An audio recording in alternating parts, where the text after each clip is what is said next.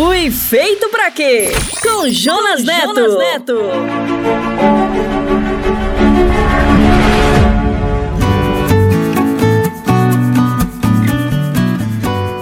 Olá, bem-vindo. Este é mais um episódio da série Fui Feito para Quê? Eu sou o Jonas, muito obrigado por estar conosco e por seus comentários. Continue enviando suas dúvidas e sua opinião sobre o Fui Feito para Quê?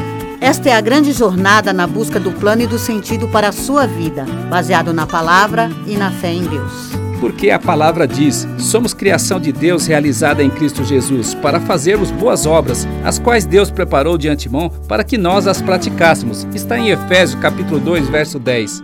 E para começar, gostaria de chamar o nosso parceiro, o pastor Paulo Matos, e hoje ele irá responder à pergunta: Como confiar em Deus? Responde aí, pastor Paulo. Pergunte para o pastor, com Paulo Matos. Pastor, como eu consigo confiar em Deus?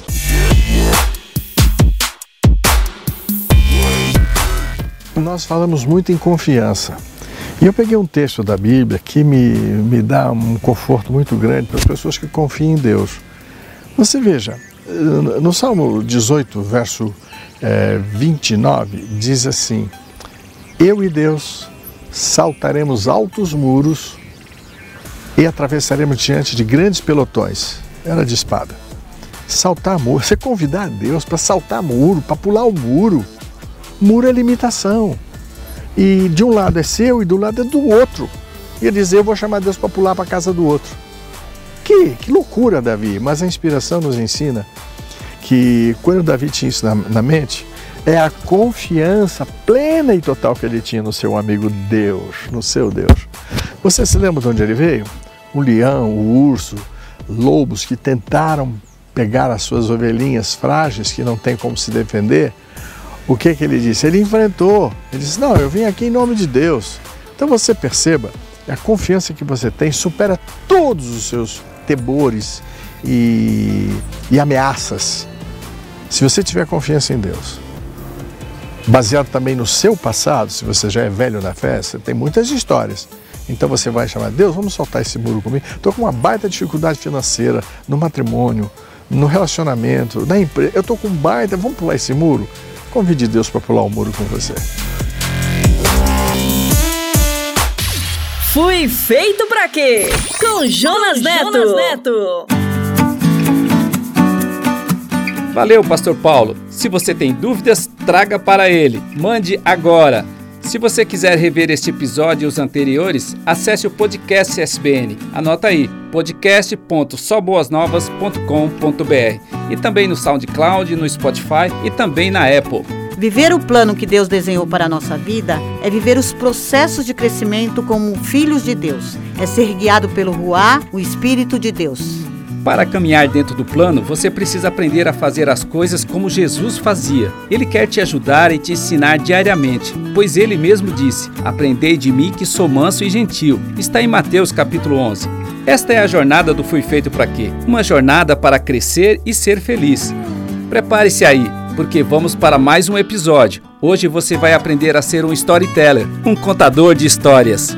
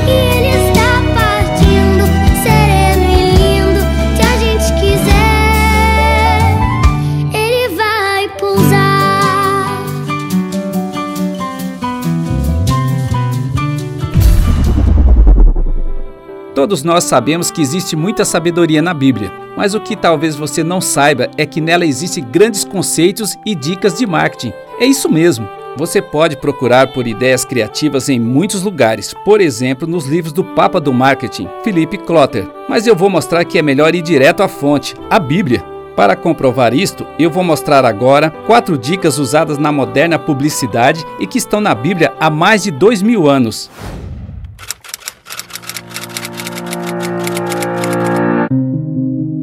Vou começar perguntando para você: como se deve escrever uma mensagem de um produto na internet, num banner ou num outdoor? Quais as técnicas você deve usar? Resposta: precisa ser legível, um texto simples e curto, precisa de visibilidade e estar perto das pessoas.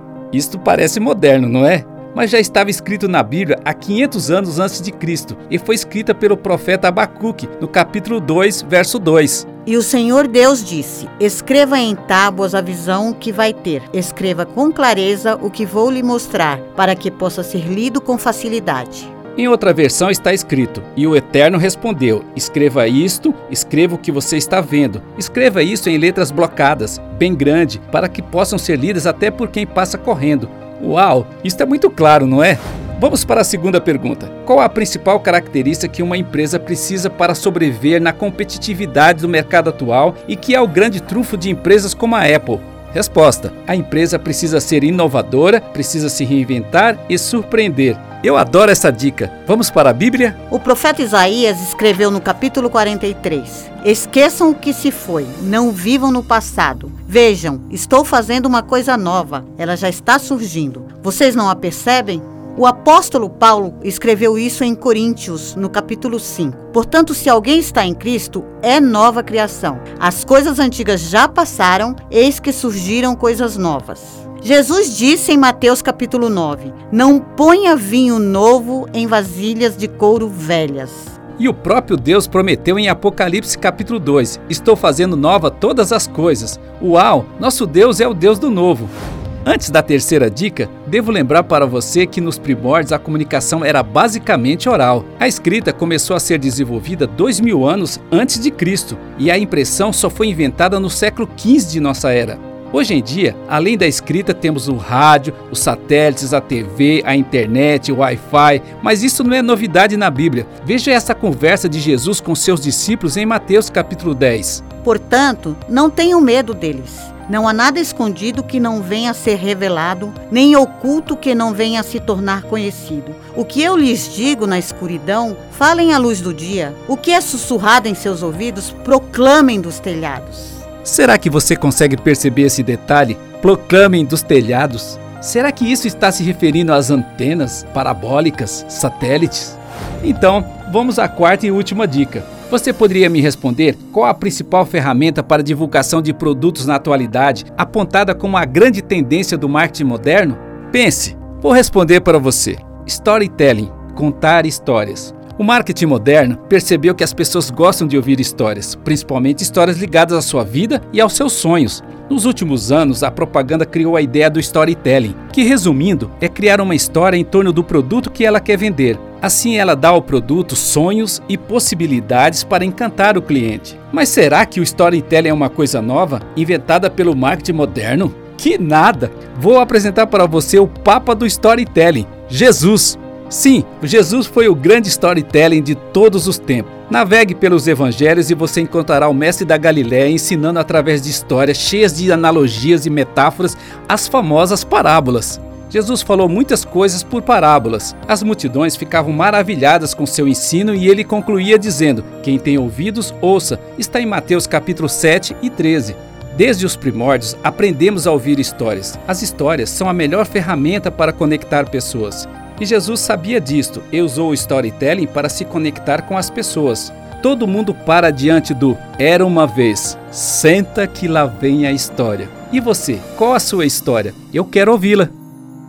Existem muitas pessoas que anseiam por uma mensagem verdadeira capaz de acender a esperança em seu coração. E a sua história pode fazer isso. Uau! Comece a preparar sua história agora.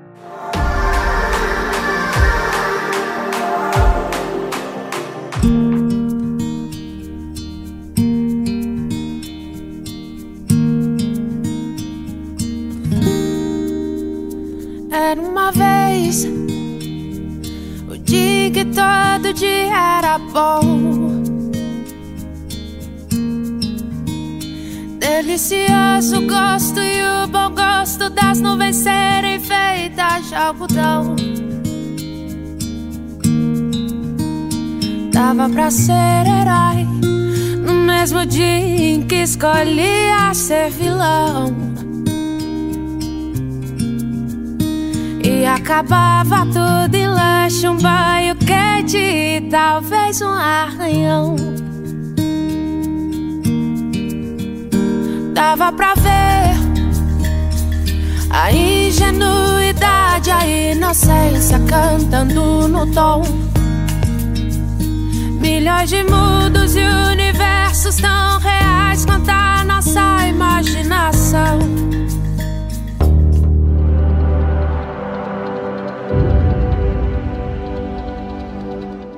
Para finalizar, está faltando contar uma história. Era uma vez um garoto. É a história de um menino muito decidido. Ele chegou em casa e disse para sua mãe: Mãe, vou conhecer Jesus. É mesmo? Por quê? Eu ouvi falar que Jesus faz coisas incríveis e conta muitas histórias. Eu ouvi também. Ele faz milagres e dizem que é muito sábio. Eu vou levar um lanche. Muito bem, vou ajudar você a preparar.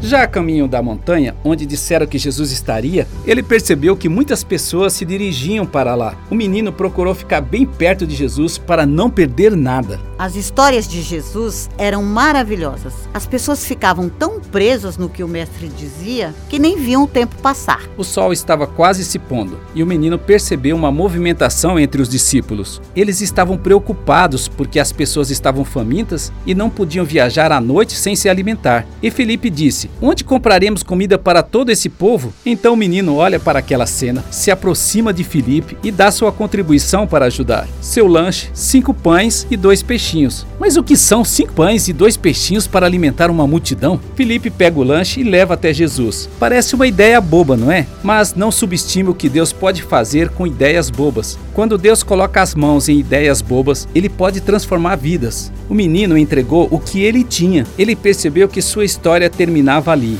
Ele se afastou e começou a assistir uma das maiores e mais belas histórias da Bíblia. Imagine isto: Jesus pega cinco pães e dois peixinhos e começa a multiplicar. E o menino está assistindo à assombrosa ação de Deus. Jesus alimentou cerca de cinco mil homens e um menino. Algumas pessoas entregam o que têm, mas ficam tentando ensinar como Jesus deve fazer. Olha, ele só quer que você entregue o que você tem e assista. Experimente assistir a maravilhosa ação de Deus. Pare para assistir o milagre que Deus fará com seus cinco pães e dois peixinhos. Ele irá transformar sua escassez em abundância.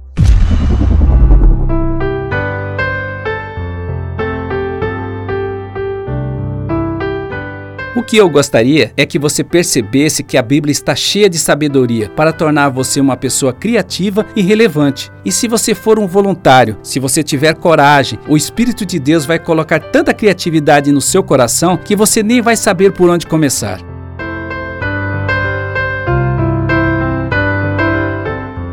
Jesus está te chamando para ser o protagonista de uma grande revolução. Uma revolução que acontecerá a partir de hoje, na sua vida e na vida dos seus amigos. Prepare-se para conectar pessoas compartilhando sua história.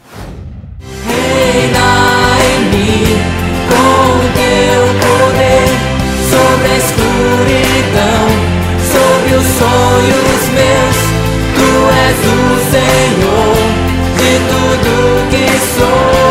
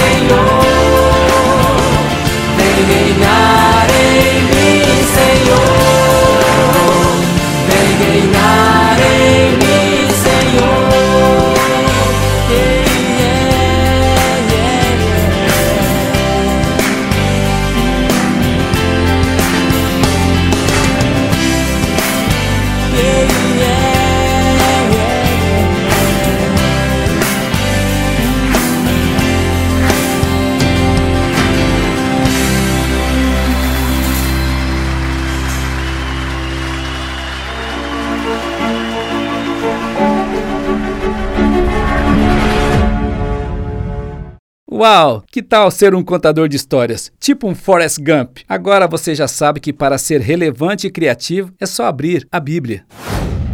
Quer mais? Então não perca o próximo programa porque iremos aprender mais sobre a grande pergunta da nossa vida: eu fui feito para quê?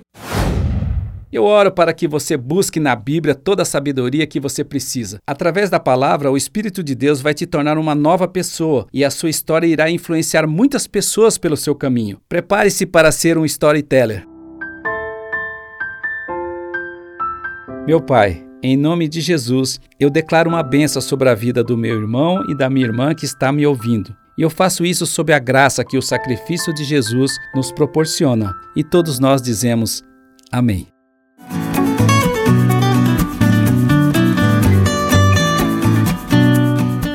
Se você quiser acessar esse conteúdo e os anteriores, é fácil. Acesse o podcast SBN. Anota aí, podcast.soboasnovas.com.br e também no SoundCloud, no Spotify e na Apple.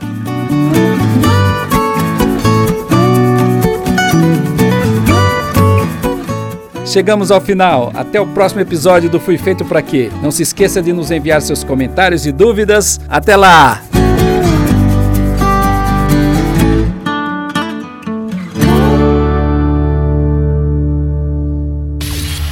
Feito pra quê?